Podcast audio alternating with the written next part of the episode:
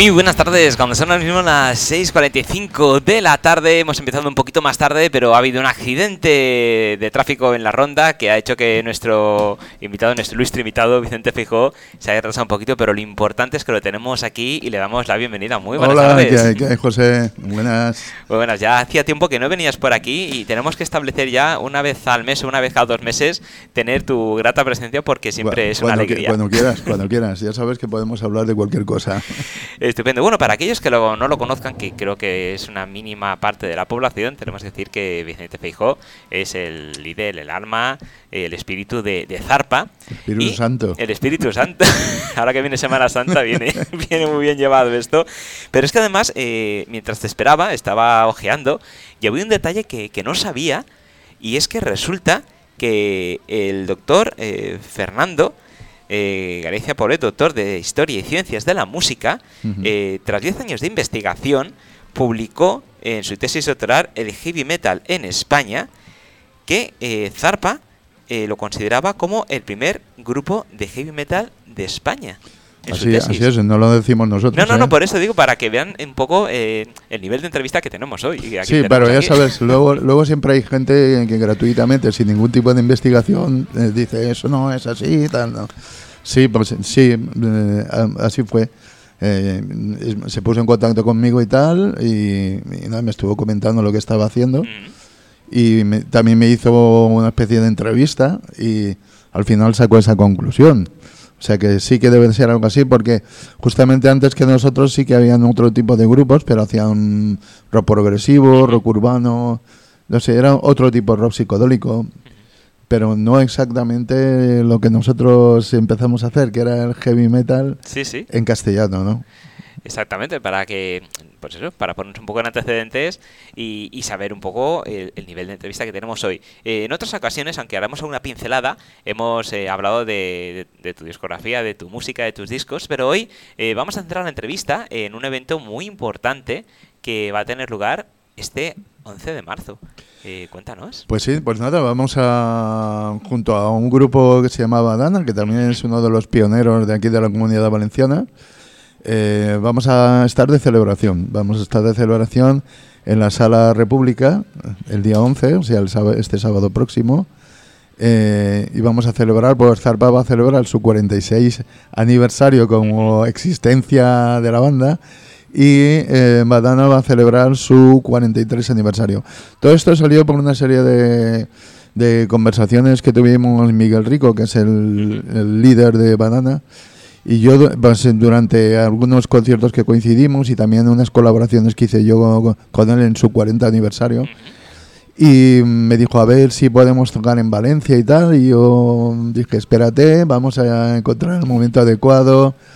Y efectivamente, yo creo que ha sido ahora el momento. Justamente porque nosotros por ya son 46 años. Y claro, eh, me podía haber esperado a los 50, pero a estas edades esto de esperar es un poco peligroso, ¿sabes? Es mejor eh, celebrar ya, o sea, y nada, eh, vamos a hacer eso y a- aparte también va a coincidir que es el cumpleaños de mi hija, Ah, bueno, que, hace, que es el, la manager nuestro y que es Raquel Feijó, mi, mi- y, y nada, vamos a hacer tres celebraciones en el mismo día. Mira, estupendo. Pues entonces No. tenemos en cumpleaños incluido. ¿Qué Claro. más se puede pedir? Eh, tenemos que decir más también que va a ser la oportunidad de conocer a los nuevos miembros de la banda, porque Sí. ha habido algunos cambios.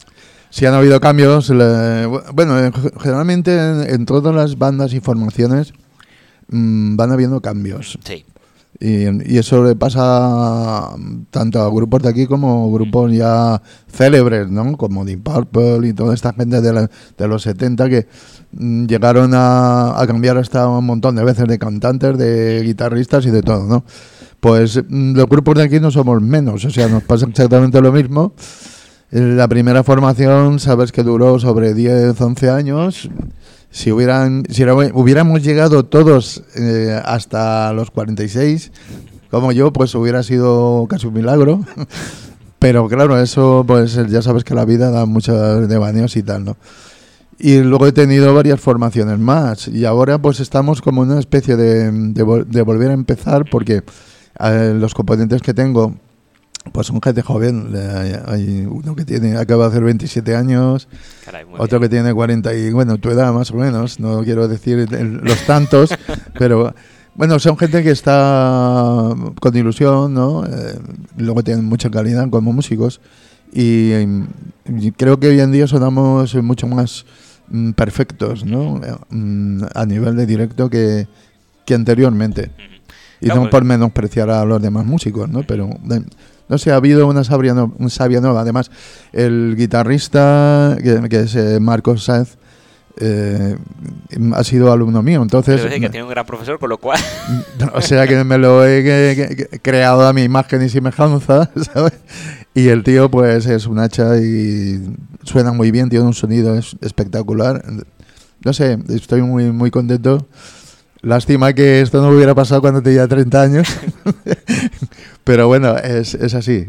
Hay- cada momento tiene su, su época y cada época su, su situación, ¿no? Y, y es la que me toca vivir ahora. No, pero además está muy bien porque has, eh, has encontrado, creo yo, el equilibrio perfecto entre la experiencia y la juventud. Yo siempre digo que ah, nos hemos quitado canas sin tinte. ¿Sabes?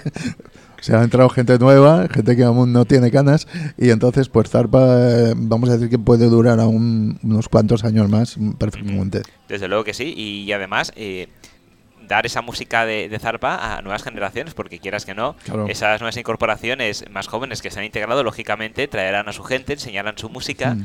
y, y la esencia de, de zarpa, la música de zarpa, digamos, se prolongará en la historia, no se quedará anclada en un punto, sino que la gente joven lo conocerá y, y la distribuirá también. Exactamente. Y también te, te tengo que decir que hay mucha gente de- del- colegio de mi nieto y que van a venir. O sea, Ah. es gente joven. O sea, no- niños Qué bien, de, qué de bien. 11 años, ¿sabes? O sea, que, que yo creo que eso quiere decir algo, ¿no? Yo creo que están un poco aborrecidos de lo que les meten todos los días y van buscando nuevas situaciones o, o, no sé, feelings nuevos, ¿no? Y muchos pues lo, lo han encontrado en el, en el rock, ¿no? Y tal. Y en este caso no es en el heavy metal, llámalo como quieras, ¿no? Nosotros empezamos haciendo rock duro, que era lo, luego le cambiaron el, el adjetivo, la etiqueta, y pues ahora es heavy metal, pues vale. Pero generalmente yo como, como músico creo que hacemos música, ¿sabes? Pues sí, estamos muy mal acostumbrados a poner siempre etiquetas a todo y al final... Sí, porque sabes, si poniendo un ejemplo tonto, muchas veces compran jamón de Jabugo, córtame y tal, y a lo mejor uno de, de ahí de Teruel está mejor, ¿no? Y no es de Jabugo. O sea que la música, si está bien hecha, da igual el estilo, ¿me entiendes? Es lo que hay, ¿no? Y, y, es, y es lo que importa. Las etiquetas las inventaron para vender, Sí. ¿sabes? Sí, además, eh, un ejemplo perfecto de eso, aunque no tenga nada que ver, pero, pero viene al paso, es por ejemplo con lo que pasó con la música indie. O sea, la Mm. música indie nació precisamente para ser una música fuera de etiquetas, que no estuviera ni con distribuidoras, ni que fuera comercial, sino algo diferente. Mm. Sí, y ahora pero- se ha hecho una etiqueta a sí misma y se ha hecho comercial. Exactamente. Porque indie viene de independi- indi- independence, ¿no? Sí. Independiente. Y nosotros también, en ese caso, éramos indies, porque también somos independientes, ¿no? O sea, porque cuando a nosotros nos, cla- nos clasifican o califican como eh, que estamos en el mundo underground, ¿no? Mm, A mí me, me huele mal, ¿no? O sea, ¿cómo que en el mundo underground? Underground quiere decir bajo tierra, ¿sabes? Como ahí abajo, no, no. Nosotros somos independientes y libres, ¿entiendes? Entonces yo le cambié el objetivo. Hacemos música libre. Exacto. Eh, estamos en, en- en ese punto, ¿no? Y, lo- y que, como tú dices, al principio era una cosa así y al final pues se convirtió en una etiqueta comercial, como casi todo. Pues sí, y, es inevitable hacer un guiño y, y una pregunta, echar la vista atrás ya que estamos recordando, eh, ¿qué hubiera pasado con Zarpa, Vicente, si no te hubiera dado esa dichosa carta para ir al servicio militar, no hubieras tenido que estar ese año y pico de servicio con tus compañeros y todo el trabajo que hicisteis antes, que ya empezabais a sonar, erais conocidos, ya teníais ahí cositas, Claro. a ese año y medio, claro, el tiempo hace Mira, estragos. Nosotros eh, cuando nos llamaron a filas, que, ahora luego más tarde nos lo llamaron, dijimos, ¿y cómo esto qué pasa aquí? que nosotros sí, y los demás no. bueno, nos llamaron a filas cuando nos tocó.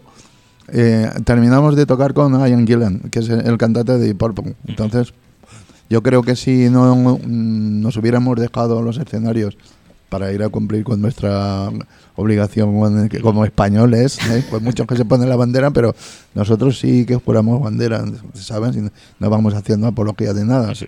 Eh, el rollo eh, pues hubiera sido diferente, ¿no?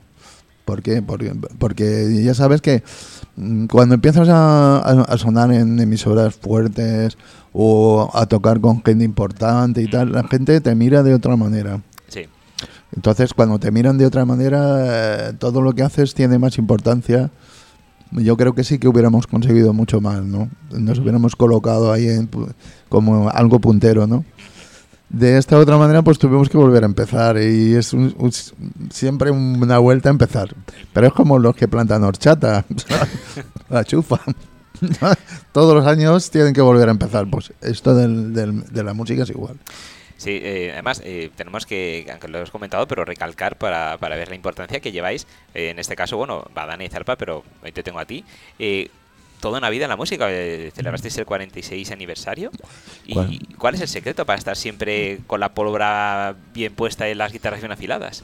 Bueno, el secreto, primeramente, mm, tienes que tener ese punto de ilusión del primer día. O sea, si pierdes la ilusión, mm, no tiene sentido que continúes en nada, porque realmente esto no es un negocio, no lo miramos desde ese punto de vista. y aún así, si fuera un negocio, pues también, si no te gustara, también sería un poco esclavo, ¿no? Luego, mm, el amor por ser músico. O sea, ser músico y estar aprendiendo todos los días cosas y cada día intentar perfeccionarse y tal. Que eso es una de las cosas que es amar tu profesión, ¿no? Yo, aparte de Zarpa, pues ya sabes que soy músico. He sido músico de sesiones, he sido músico de estudio ahora también soy músico enseñando y tal. O sea que, que es una cosa que va inherente a, la personalidad de, que, de cada uno, ¿no? En este caso, yo lo descubrí, lo he trabajado, he estado plantando mis semillitas, algún que otro tomate recogido, pero bueno, el, rollo no es, no se hacen las cosas por recoger, sino simplemente por aprender, ¿no? Por cada día ir creciendo. Y yo creo que, que, sigo ahí, ¿no? Y como tengo ilusión para hacerlo, pues no, te, no veo la necesidad de dejarlo, ¿no? Al revés. Cada día estoy como más ilusionado, ¿no? Desde luego que sí. Y bueno, ¿y cómo cambiar los Porque escuché también en una entrevista que hicisteis eh, tú con Miguel y comentabais que tiempo atrás eh, la distancia que separaba Alicante de Valencia, ciento y pico kilómetros, era prácticamente insalvable. Era como de aquí, de aquí, a Melbourne. Claro, era, era inviable. Entonces, eh, en esa época no hicimos muchas cosas juntos porque, claro, plantearse, ven tú o voy yo, era un mundo. Y luego eh, vuelve a ir para que te paguen y, vuelve a quedar otra vez. Antes era muy, mucho más difícil todo. Primeramente los discos costaban un, un pastonazo, o sea, mucho dinero. Eh, estoy hablando del año 77, 78. 15.000 pesetas valía la hora. O sea, de aquella época. Yo creo que el sueldo estaba en 30.000 al mes o, o, o, menos. Entonces, tú imagínate lo que costaba grabar un disco. Luego, mm, en los estudios no había el mismo sistema que ahora. Era una cinta donde grababas y si no tenías mucho presupuesto tenías que hacerlo en una toma, ¿sabes? Porque no podías repetir muchas más porque no te llegaba.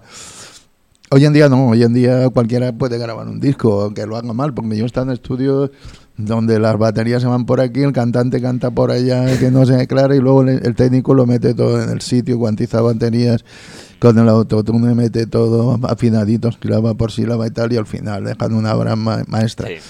Entonces, no sé, hoy vivimos un poco más en un mundo enlatado, donde no todo es real hasta la, hasta la, comida, ¿no? No es real, ¿no? Entonces, entonces había más realidad, ¿no? Más, y, y, nada más, las cosas han, han, ido cambiando mm, muchísimo desde, desde aquella época hoy. Es, es todo más, más complicado, ya más complicado antes y mucho más fácil ahora. Antes, si querías escribir un sello discográfico, o, escribías por, o llamabas por teléfono, no te lo cogían, se ponía una secretaria y tal, y te, decía, llame usted mañana, que yo tengo una canción que hace alusión a eso. Y, y luego, pues si tenías que viajar a Madrid, pues eran ocho horas de viaje, porque era una carretera nacional de dos sentidos, ¿sabes? Bueno, era una locura. Y Alicante te quedaba como de aquí a Melbourne y Castellón casi eran como las islas Galápagos, ¿me entiendes? Era, era muy difícil llegar a los sitios, ¿no? Sí, pero que hay que decir que Vicente Feijó es un hombre de palabra y habló con, con Miguel Rico y Miguel le dijo, oye, Mm. no hemos hecho nada en Valencia, vamos a hacer algo. Y tú dijiste, lo vamos a hacer, pero vamos a hacer a lo grande. Y os vais a la sala república, a la sala grande. A la sala grande de República, ahí con un Mil y pico personas, ¿no? De, de aforo era. Sí, bueno, y en- y ojalá eh, la gente respondiera y tal, y si no, pues nada, eh, de todas maneras la fiesta la vamos a hacer igual, ¿sabes? Desde luego que sí. Está garantizada la fiesta, está garantizada. Y volviendo a, a esa fiesta que vamos a hacer, eh, siempre que hacéis algún concierto de este tipo, hay sorpresas. No sé Mm. si se pueden desvelar, aunque Sí. ya aparece algún cartel de artistas invitados. ¿Qué, qué Sí. vamos a tener? Cuéntanos. Bueno, tú sabes que yo siempre hago colaboraciones. Me, me gusta cuando alguien me llama, tanto sean emisoras de radio como, como grupos. o- y lo digo esto porque ha habido emisoras de radio a las cuales yo he ido gustoso para colaborar y ahora me han negado el lo que es la pues una entrevista para ¿Ah, sí? anunciar esto, ¿sabes? O Podemos, sea, dar, podemos dar nombres, ¿eh? que yo no me caso con nadie. Bueno. no, no hay ningún problema. No voy a decir nombres de momento, ya lo haré en su momento, Perfecto. ¿sabes? En un escrito, porque yo soy de los que no tienen pelos en la lengua, Pues- ¿sabes? Y lo que y lo que es del César para el César, ¿sabes? Ya sabes que aquí estás tu casa, tienes el mic abierto. Cualquier día que quieras, nos sacamos un café y Claro. hablamos de, de, de historia. Bueno, entonces, pues eso, a mí cuando me llaman, pues eh, siempre acudo gustoso a colaborar y en- con las bandas también. Y cuando hago algún evento así especial, pues suelo contar siempre con cantantes, con los cantantes y a veces con algún guitarrista para hacer alguna cosa en, nuestro concierto, para que colaboren cantando canciones nuestras y también pues para darles cancha y en este momento hay alguno de los cantantes que tocar en República pues, es, algo, ¿sabes? Que dice, hombre, puf, son gente eh, que están algunos emergiendo ahora y es, es un aliciente. Ojalá me lo hubieran hecho a mí, ¿sabes? me hubieran llamado, yo qué sé, eh, gente de la época con un rango así grande y tal, me hubieran dicho, ven, vete de invitado y tal, y canta. Pues yo lo hago, ¿no? Entonces, sí, vamos a tener cinco, cinco cantantes, vamos a decir, de los grupos más representativos que ahora están funcionando aquí. He llamado a más, pero bueno, por compromisos, pues eh, no han podido asistir. Eh, tenemos, a, por ejemplo, a Rebeca Montón, que es el- la, cantante de 4 bajo cero, que es una de las bandas pues que mm, más atraen y son más atractivas en estos momentos en el, en el mundo del rock. Luego tenemos a Sonia Gómez, que es eh, la cantante de un grupo emergente que acaba de sacar un disco y está empezando a hacer sus primeros... eh, es gente con experiencia, pero como, como heavy metal y tal, Ajá. eh, pues están emergiendo, ¿no? Y más como banda Anunnaki, se llama la banda, Anunnaki Metal Band. Y nada, la llama también. eh, estuvimos el otro día ensayando, salió todo de puta madre. eh, a cada uno le he buscado la canción que creo que se ajusta más a, a su estilo. Luego eh, tenemos a Suso Mestre, que es de un grupo emergente también, que ahora está trabajando mucho en, en sitios pequeños, pero trabaja muchísimo, que, que es el- la banda Night Heart. Eh, este chico, pues eh, para mí es el Thor de la música, una, una voz eh, súper poderosa, un tío que se entrena y que, que está ahí trabajándoselo. Él trabaja en un hospital y luego se va a ensayar, ¿sabes? Es un tío de puta madre y tal, y nada, se lo merecía y yo creo que, que lo hacer de la hostia porque en el- los ensayos, bueno, se sale, ¿no? Es, es una caña. Yo creo que es de los cantantes que más en forma está ahora, de, de todos, incluyéndome a mí. ¿eh? Luego tenemos a Jordi, eh, Jordi eh, Sánchez, que es de, del grupo Rosebud. Este chico también es un chico polifacético, que igual te canta ópera, que te canta rollos de heavy metal, que es lo que quieras, ¿no? Y también muy buena persona, también hicimos el, un ensayo previo con él, también demostró que tiene unos registros súper altos, que está a la altura. Y ya por último tenemos a Juan Carlos Belloc, que es también de una banda que ya lleva 20 y muchos años, que es la banda Sagrat, Y este chico, pues nada, también es un portento de voz. Yo lo conocí en el año 87, que él trabajaba en, bueno, cantaba en un grupo que se llamaba Trull, eh, en un concurso que hicimos. Nosotros montamos un concurso. La Generalitat Valenciana no, ¿sabes? nosotros, lo montamos nosotros, ¿eh? con nuestros propios medios. Y hicimos venir a, a más de cuarenta y pico grupos que habían en Valencia que no se comían un bacalao porque hay muchos grupos, pero faltan caminos por donde circular. Y si tú descuidas la cantera y, y tu propio, vamos a decir, mm, tus propios artistas, tú, y los descuidas, pues al final pues no se lo dejan. Otro, y al final es un desastre, ¿no? ¿Qué pasa? Que tienes que traer grupos de fuera, ¿sabes? Que son los que se llevan el gato al agua y, los de aquí, pues nada, al retiro, ¿no? Nosotros demostrábamos que sí que habían grupos y, yo lo conocí en aquella época en ese grupo, que era un grupo muy prometedor, lo hacían muy bien. Y también se tuvieron que disolver lo que pasa que luego pues se, implementó, se juntó con, con Sagrat y tal, y, tuvieron cierto rollo, luego volvieron a caer. esto es así, vamos para arriba, vamos para abajo.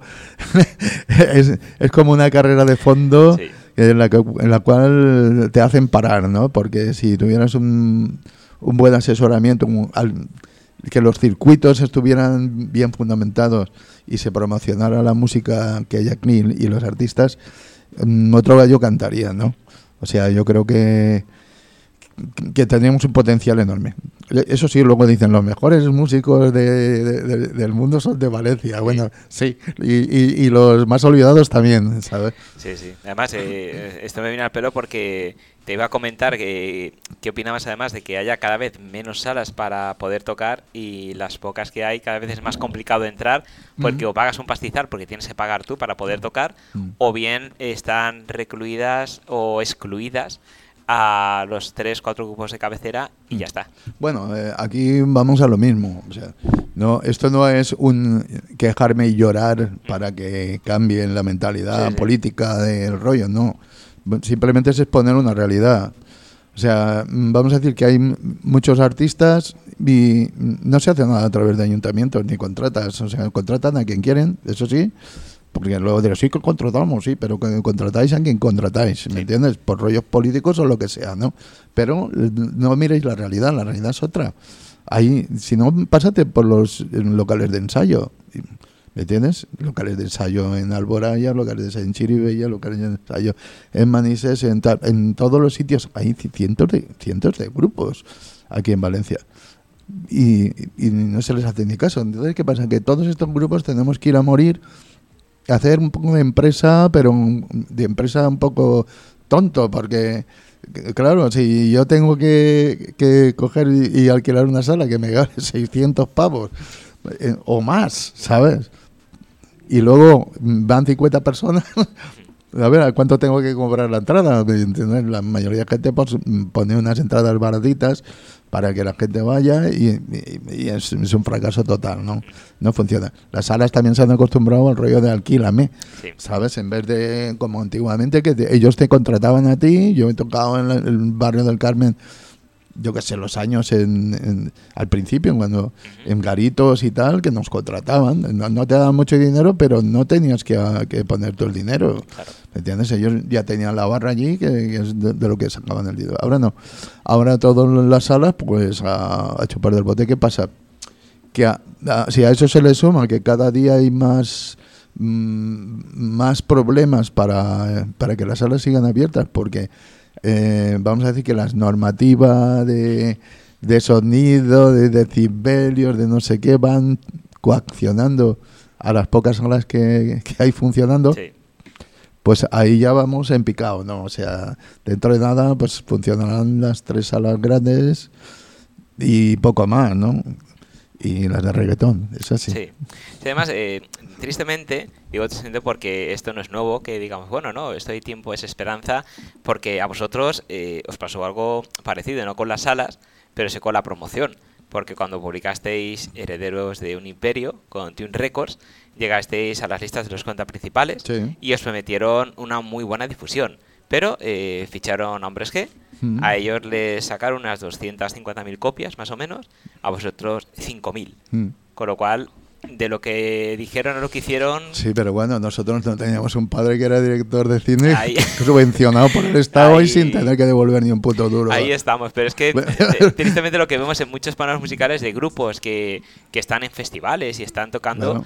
Que dices, bueno, si son buenos, perfecto, ole, ole por ello, chavo, pero escuchas a otros que dices, a ver, eh, Esto nunca ha sido un jardín de rosas ni han atado los perros con longanizas. Eh, Siempre ha sido lo mismo de siempre. O sea, vamos a decir, al, al mundillo del rock mm, que, por el cual estoy, además, porque yo puedo hacer cualquier tipo de música y podría estar en- engañándome a mí mismo y que- haciendo negocios simplemente de la música, porque puedo hacer cualquier tipo de música. Pero vamos a decir a la música que realmente llevo en el corazón, que es la que trato de cultivar y, y- y de utilizar para contar cosas a la gente, ¿me entiendes? Pues siempre he sido marginada, o sea, desde el principio de los tiempos, desde que yo empecé, o sea, en la transición nos, nos utilizaron para rollos políticos, ¿sabes? Para, pues eso, para- necesitaban votos para lo que fuera y nos llamaban para hacer esto aquí, esto allá, esto allá. ¿Qué pasa? Los músicos no, nos, no tenemos unas ideologías políticas, como dicen, que si de derecha o de izquierda. No. Generalmente nos movemos más por un rollo de, de, de- humanidad, ¿no? El rollo humano. O sea, que es lo que me interesa a mí, ¿no? A mí, si tú eres de derechas y te portas de puta madre conmigo, ¿cómo te voy a decir? Este tío es un cabrón porque... O al revés. sí, sí. ¿Me entiendes? No, este tío es buena persona y el otro es un, cab- un capullo, ¿me entiendes? Y de- me da igual de lo que sean. Entonces nosotros cuando, cuando hemos hecho, cuando cogimos este camino y tal para contar cosas, mm, siempre me, me ha preocupado más mm, the human race, como dicen los, los americanos, ¿no? Eh, la, raza humana, la humanidad, el, el no sé, el- cómo se desarrolla y se desenvuelve eh, el mundo, ¿no? Y cómo podemos cambiar para que sea mejor, ¿no?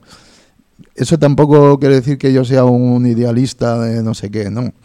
Simplemente es una necesidad.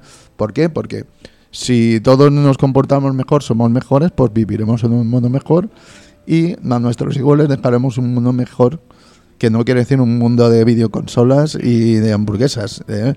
Cuidado, eh, ahí. Porque también existe un rollo que se llama la disciplina, que a mí me gusta siempre tenerla conmigo mismo y también que los, los demás la tengan, la disciplina, pero no con una vara, ¿sabes? Por autoconciencia, ¿no? Sí, sí. O sea, entonces, esta música yo- que yo elegí para contar cosas, para denunciar cosas, para crear sentimientos, para que la gente aprendiera, para aprender yo y tal, siempre has- se- ha, sido, ha sido escondida. ¿Por qué? Porque no es tan divertida como un- una salsa, mi amor, ¿sabes? O algo así. O yo que sé, la música pues de, de diversión. Hay, música para todo, hay música para divertirse, hay música para eh, elevar el espíritu, la música clásica, el no sé qué. Pero el rock también es una música con un, rollo profundo, ¿me entiendes? Que, que te está transmitiendo muchas cosas y musicalmente es de las más complejas que hay. Claro, muchos dirán que no, que ruido. Oh, ruido. No, ruido porque no tienes ni puta idea de música. ¿Me entiendes? ¿Me entiendes? no sabes analizar, vamos, nada. Entonces, cu- cuando analices, te darás cuenta de que es música.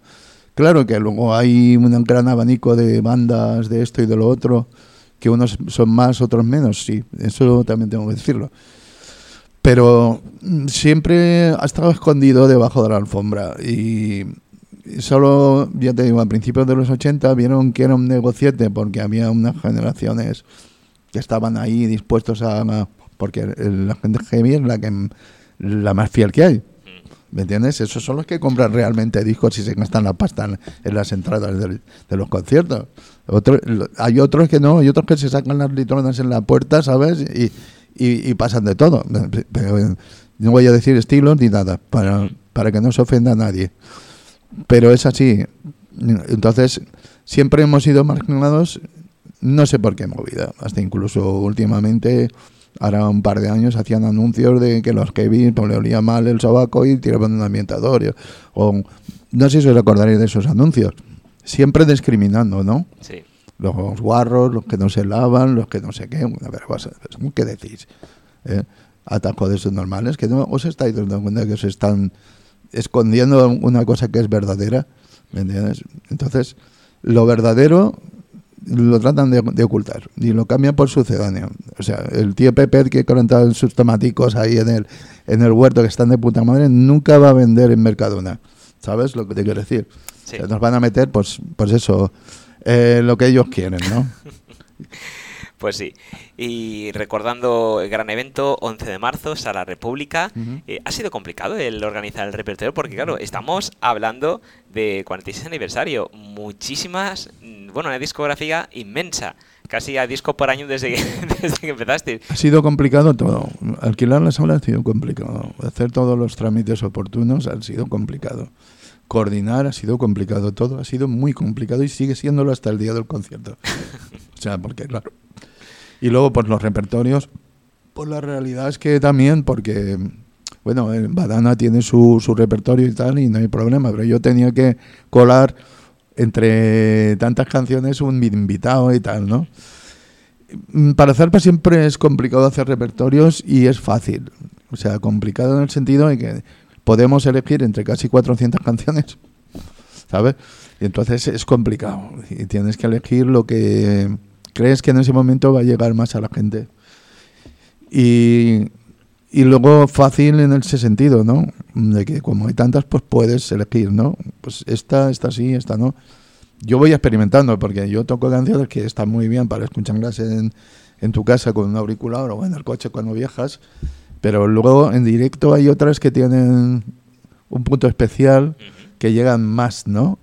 Y a lo mejor esta que es mucho mejor o está mejor confeccionada, pues es, mm, no sé, más difícil de digerir y para directo, pues la gente sí la observa ahí con cara de estupefacción.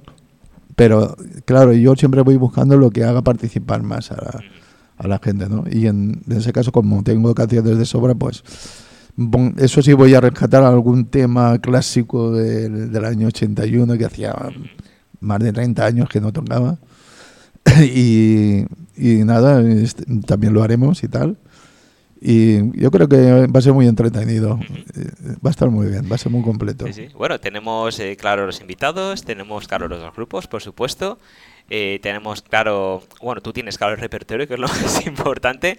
Eh, nos falta, eh, ¿quién va a ser el conductor de, de este concierto? Sí, bueno, eh, el conductor, mm, por deferencia y también porque es un tío que se lo está currando mucho, me hubiera gustado que tú también hubieras venido. Pero bueno, él está trabajando mucho en el mundo del rock a todos los niveles. Sí.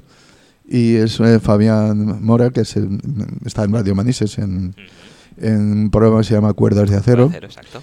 Y, y nada, va a hacer un poco un conductor, presentador de, del evento. Sí, sí. Y no se le da mal cantar, ¿eh? Que, No, no, escuchado. él, él- bueno, él empezó eh, en un grupo que se llamaba Shared, del cual yo también tengo algo que ver ahí, porque yo les hice los carteles, yo qué sé.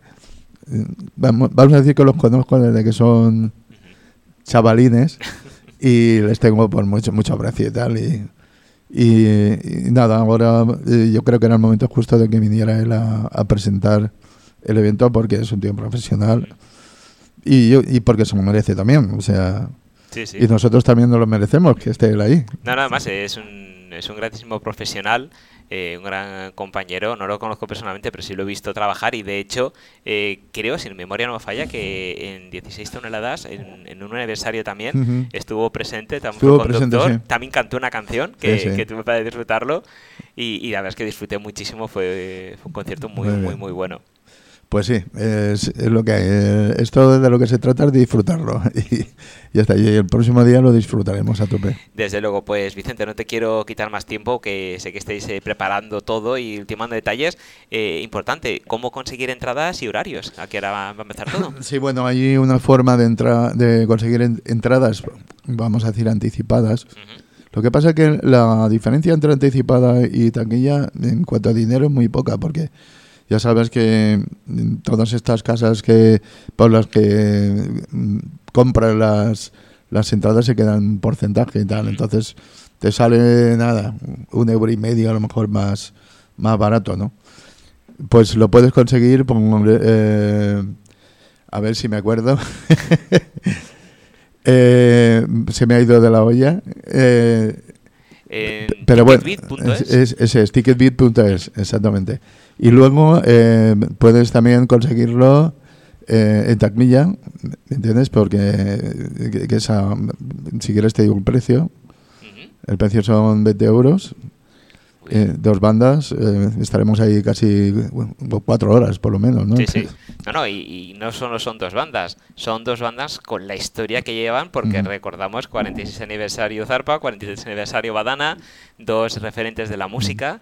Entonces yo creo que, que más que un concierto va a ser como una masterclass de, de, música en directo. Sí, yo, yo lo único que pretendo es eso, que la gente pues participe, se, se lo pase bien y ya está, ¿no? Y nos vayamos todos contentos a casa. Seguro que si no me cabe la menor duda. Muchísimas gracias, Vicente. Ya te lo he dicho al principio, eh, te remito a que vengas otra vez para hablar algo entendido de, de, tu discográfica, tus discos, porque sé que tienes uno que está casi casi en el horno, ultimando cositas. Sí, bueno, ya está compuesto, está tocado, está retocado y simplemente pues eh, estoy buscando ese momento para entrar en estudio. Y nada, pues cuando esté, pues ya te avisaré y tal, ¿no? Y mientras, si quieres, podemos hablar de todos los discos que quieras. Pues sí, porque siempre es un placer hablar de música, de discos, porque nunca, nunca se tiene la suerte, o no siempre se tiene la suerte de contar con alguien como Ciento Fijo para poder charlar tranquilamente de música, de todo en general, porque a veces que la música deriva a otras cosas, pero vuelve a la música y es lo más importante, lo más bonito de tener estas conversaciones sin tiempo. Yo cuando tienes tú dejo el reloj escondido y, acabaremos cuando hemos acabado y ya está. Claro. Hoy no lo voy a hacer porque sé que tienes ensayos, tienes muchas cosas y tienes un evento importante el 11 de marzo y quiero que descansado para hacernos disfrutar. Bueno, descansado mientras me dejes descansar.